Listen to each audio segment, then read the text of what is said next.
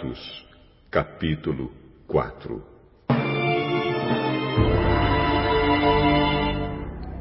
Pedro e João ainda estavam falando ao povo. Quando chegaram alguns sacerdotes, o chefe da guarda do templo e alguns saduceus.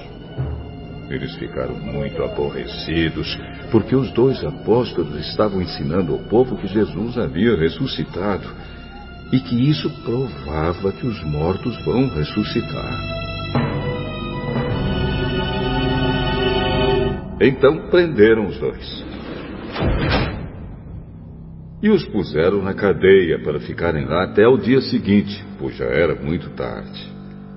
Porém, muitas pessoas que ouviram a mensagem creram.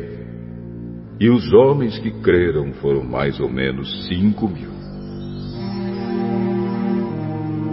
No dia seguinte, reuniram-se em Jerusalém as autoridades dos judeus, os líderes do povo e os mestres da lei. Nessa reunião estavam também Anás, que era o grande sacerdote, Caifás, João, Alexandre e os outros que eram da família do grande sacerdote. As autoridades puseram os apóstolos em frente deles e perguntaram: Com que poder em nome de quem vocês fizeram isso? Então Pedro, cheio do Espírito Santo, respondeu: Autoridades e líderes do povo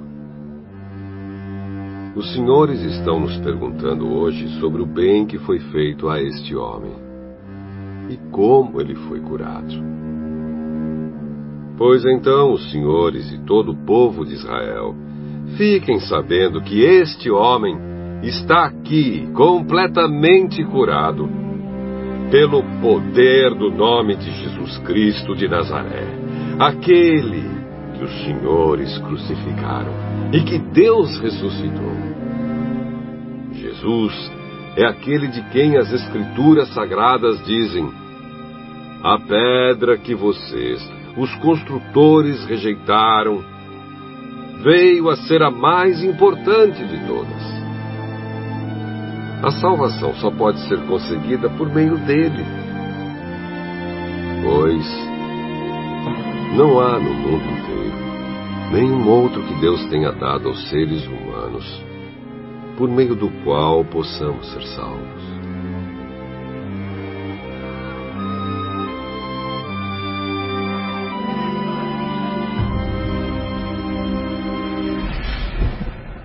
Os membros do Conselho Superior ficaram admirados com a coragem de Pedro e de João, pois sabiam que eram homens simples e sem instrução e reconheceram que eles tinham sido companheiros de Jesus. Mas não podiam dizer nada contra os dois, pois o homem que havia sido curado estava ali de pé, junto com eles. Em seguida mandaram que Pedro e João saíssem da sala do conselho e começaram a discutir o assunto. O que vamos fazer com esses homens? pois todos os moradores de Jerusalém sabem que eles fizeram um grande milagre e nós não podemos negar isso. Mas, para não deixar que a notícia se espalhe ainda mais entre o povo, vamos ameaçá-los, a fim de que nunca mais falem com ninguém a respeito de Jesus. Então chamaram os apóstolos e ordenaram duramente que não falassem nem ensinassem nada a respeito de Jesus. Mas Pedro e João responderam: Os senhores mesmo julguem diante de Deus. Devemos obedecer aos senhores ou a Deus? Pois não podemos deixar de falar daquilo que temos visto e ouvido.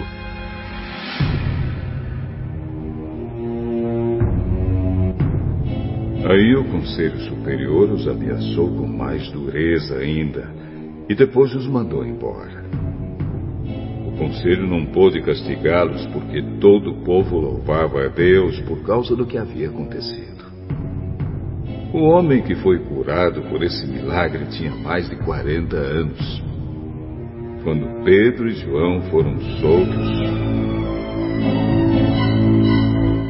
voltaram para o seu grupo e contaram tudo que os chefes dos sacerdotes e os líderes do povo haviam dito. Assim que eles ouviram isso, adoraram todos juntos a Deus, dizendo: Senhor, tu és o Criador do céu, da terra, do mar e de tudo o que existe neles.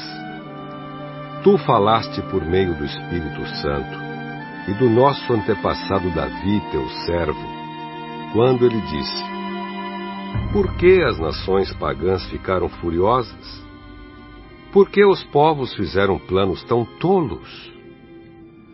Os seus reis se prepararam e os seus governantes se ajuntaram contra o Senhor Deus e contra o Messias que ele escolheu.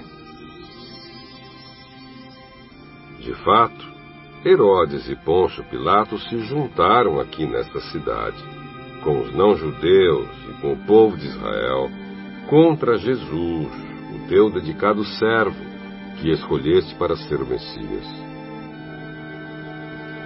Eles se reuniram para fazer tudo, o que pelo teu poder e pela tua vontade já havias resolvido que ia acontecer. Agora, Senhor, olha para a ameaça deles. Dá aos teus servos confiança para anunciarem corajosamente a tua palavra. Estende a mão para curar, a fim de que, por meio do poder do nome do teu dedicado servo Jesus, milagres e maravilhas sejam feitos. Quando terminaram de fazer essa oração, lugar onde estavam reunidos tremeu. Então todos ficaram cheios do Espírito Santo e começaram a anunciar corajosamente a palavra de Deus. Todos os que creram pensavam e sentiam do mesmo modo.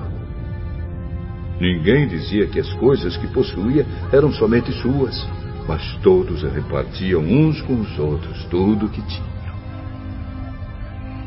Com grande poder, os apóstolos davam testemunho da ressurreição do Senhor Jesus e Deus derramava muitas bênçãos sobre todos. Não havia entre eles nenhum necessitado, pois todos os que tinham terras ou casas as vendiam, traziam dinheiro e o entregavam aos apóstolos.